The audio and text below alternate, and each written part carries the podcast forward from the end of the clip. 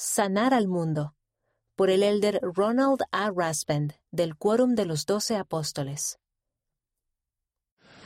Hermanos y hermanas, en esta gloriosa época de Pascua de Resurrección, tenemos la gran bendición de reunirnos y recibir consejo y dirección de los siervos de Dios. La guía y las enseñanzas sagradas de nuestro Padre Celestial nos ayudan a navegar por la vida en estos tiempos peligrosos. Tal como fue profetizado, fuegos y tempestades, guerras, rumores de guerras y terremotos en diversos lugares y toda clase de abominaciones, plagas, pestilencias y hambres. Están destruyendo familias, comunidades e incluso naciones. Hay otro azote que arrasa el planeta, los ataques contra la libertad religiosa de ustedes y la mía. Este sentimiento creciente pretende eliminar la religión y la fe en Dios de la escena pública, las escuelas, las normas comunitarias y el discurso social. Los opositores a la libertad religiosa tratan de imponer restricciones a la expresión de convicciones sinceras. Incluso critican y ridiculizan las tradiciones religiosas. Esa actitud margina a las personas, menospreciando los principios personales, la equidad, el respeto, la espiritualidad y la paz de conciencia. Ahora, ¿qué es la libertad religiosa? Es la libertad de adorar en todas sus formas, la libertad de reunión, la libertad de expresión, la libertad de actuar conforme a las creencias personales y la libertad de los demás para hacer lo mismo. La libertad religiosa nos permite decidir por nosotros mismos en qué creer, cómo vivir, actuar conforme a nuestra fe y lo que Dios espera de nosotros. Los intentos de coartar esa libertad religiosa no son nuevos. A lo largo de la historia, las personas de fe han sufrido en extremo a manos de otros. Los miembros de la Iglesia de Jesucristo de los Santos de los Últimos Días no somos la excepción. Desde nuestros comienzos, muchas personas que buscaban a Dios se sintieron atraídas hacia esta iglesia porque enseñaba la doctrina divina, como la fe en Jesucristo y su expiación, el arrepentimiento, el plan de felicidad y la segunda venida de nuestro Señor. José Smith, nuestro primer eh, profeta de los últimos días y sus seguidores sufrieron oposición, persecución y violencia. En medio de aquella agitación en 1842, José publicó trece principios fundamentales de la Iglesia en crecimiento y entre ellos este. Reclamamos el derecho de adorar a Dios Todopoderoso conforme a los dictados de nuestra propia conciencia y concedemos a todos los hombres el mismo privilegio, que adoren como, donde o lo que deseen. Esta declaración es inclusiva, liberadora y respetuosa. Esa es la esencia de la libertad religiosa. El profeta José Smith también agregó, Declaro sin temor ante los cielos que estoy igualmente dispuesto a morir en defensa de los derechos de un presbiteriano, un bautista o cualquier hombre bueno de la denominación que fuere. Por el mismo principio que hollarían los derechos de los santos atropellarían los derechos de los católicos romanos o de cualquier otra denominación que no fuera popular y careciera de la fuerza para defenderse. Lo que inspira mi alma es el amor por la libertad, la libertad civil y religiosa para toda la raza humana. Aún así, los primeros miembros de la Iglesia fueron atacados y expulsados miles de kilómetros desde Nueva York hasta Ohio y Missouri, donde el gobernador expidió una orden según la cual a los miembros de la Iglesia se les debía tratar como enemigos y era preciso exterminarlos o expulsarlos del Estado. Huyeron a Illinois, pero el tormento continuó. Un populacho asesinó al profeta José pensando que al matarlo destruiría la iglesia y esparciría a los creyentes. Sin embargo, los fieles permanecieron firmes. El sucesor de José, Brigham Young, condujo a miles de personas en un éxodo forzoso de dos mil kilómetros hacia el oeste, hasta lo que actualmente es el estado de Utah. Mis antepasados estaban entre esos primeros colonizadores pioneros. Desde aquellos días de intensa persecución, la Iglesia del Señor ha crecido constantemente hasta alcanzar cerca de 17 millones de miembros hoy de los cuales más de la mitad viven fuera de Estados Unidos. En abril de 2020, nuestra iglesia celebró el bicentenario de la restauración del Evangelio, con una proclamación para el mundo preparada por nuestra primera presidencia y el quórum de los doce apóstoles. Esta comienza así. Solemnemente proclamamos que Dios ama a sus hijos en toda nación del mundo.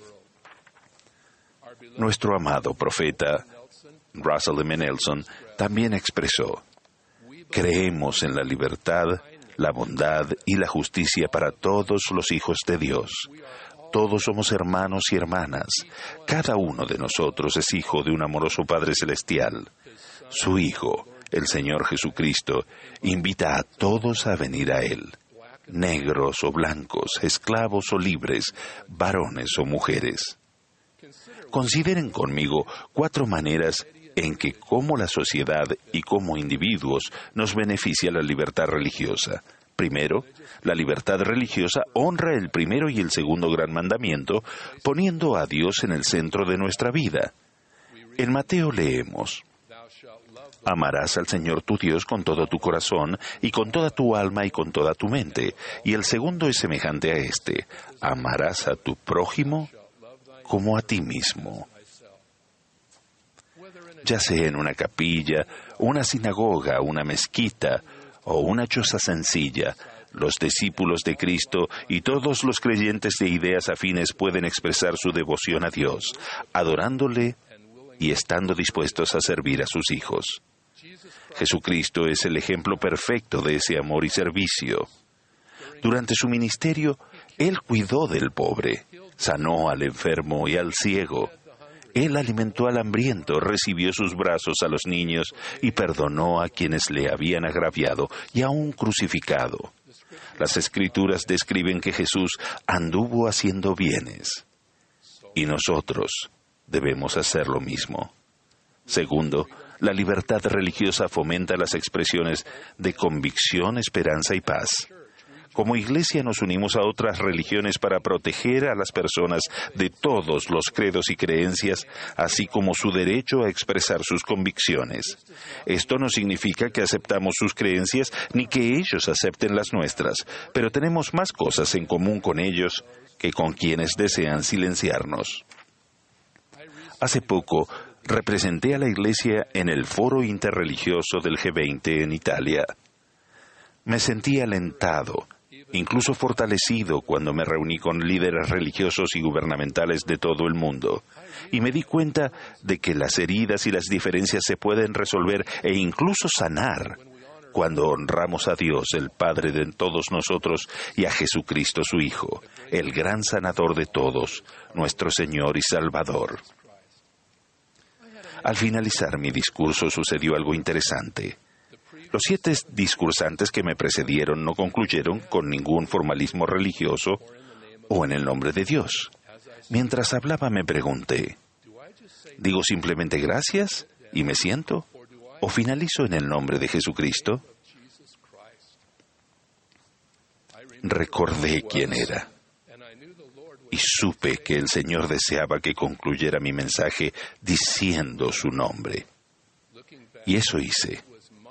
Ahora pienso que esa fue mi oportunidad de expresar mi creencia y tuve la libertad religiosa para testificar de su santo nombre. Tercero, la religión inspira a las personas a ayudar a los demás. Cuando a la religión se le da el espacio y la libertad para fortalecerlos, creyentes llevan a cabo actos de servicio sencillos y en ocasiones heroicos. La antigua expresión judía Tikam Olam, que significa reparar o sanar al mundo, se refleja hoy en día en los esfuerzos de muchas personas. Hemos colaborado con entidades benéficas eh, católicas, conocidas como Cáritas, con Islamic Relief y con diversas organizaciones judías, hindúes, budistas, sikh, cristianas, como el Ejército de Salvación y la National Christian Foundation. Juntos prestamos servicio a millones de personas necesitadas. Recientemente se entregaron tiendas, bolsas de dormir y alimentos a refugiados de guerra. Se, contribuyó a la alfabetización, a la potabilización de agua, a labores de ayuda y recuperación después de desastres naturales, a la construcción de casas y se proporcionaron vacunas, entre ellas contra la polio y el COVID. La lista es larga como también la de necesidades. Sin duda, cuando las personas de fe trabajan juntas, pueden hacer grandes contribuciones. Al mismo tiempo, el servicio individual a menudo pasa desapercibido, pero en silencio cambia vidas. Pienso en el ejemplo que se describe en Lucas cuando Jesucristo tendió su mano a la viuda de Naín. Jesús, acompañando, acompañado por un grupo de sus seguidores, se encontró con el cortejo fúnebre del hijo único de la viuda. Sin él, ella afrontaba la ruina emocional, espiritual e incluso económica. Al ver su rostro lleno de lágrimas, Jesús dijo, no llores. Luego tocó el féretro que portaba el cuerpo y la procesión se detuvo. Joven, mandó él, a ti te digo, levántate. Entonces se incorporó el que había muerto y comenzó a hablar y Jesús se lo entregó a su madre. Levantar a los muertos es un milagro, pero cada acto de bondad e interés por alguien que tiene dificultades es la forma como cada uno de nosotros también puede andar haciendo bienes a la manera del convenio, sabiendo que Dios está con nosotros. En el Nuevo Testamento, Santiago nos recuerda, la religión pura y sin mácula delante de Dios es esta, visitar a los huérfanos y a las viudas en sus tribulaciones. Y cuarto, la libertad religiosa actúa como una fuerza unificadora y aglutinadora que da forma a los valores de la moralidad. En el Nuevo Testamento leemos muchas personas se apartaron de Jesucristo murmurando que su doctrina era muy dura, diciendo, dura es esta palabra, ¿quién la puede oír? Esa queja aún se oye hoy en día por parte de quienes procuraron hacer que la religión quede fuera del debate y pierda influencia. ¿Quién abrirá los brazos a los necesitados sin esperar nada a cambio? ¿Quién venerará la paz y la obediencia a las leyes que son más importantes que la tendencia de la época? ¿Quién responderá a aquellas súplicas del Salvador? Ven y haz tú lo mismo. Nosotros.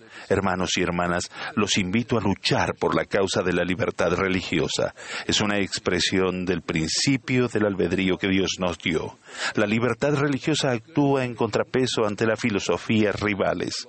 Lo bueno de la religión, su alcance y los actos cotidianos de amor que la religión inspira solo se multiplica cuando protegemos la libertad para expresar las creencias fundamentales.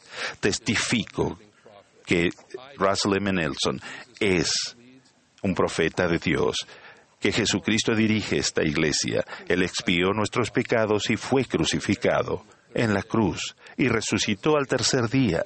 Gracias a Él podemos vivir de nuevo por toda la eternidad y quienes así lo deseen pueden estar con nuestro Padre Celestial. Proclamo esta verdad a todo el mundo y estoy agradecido por la libertad de hacerlo. En el nombre de Jesucristo. Amén.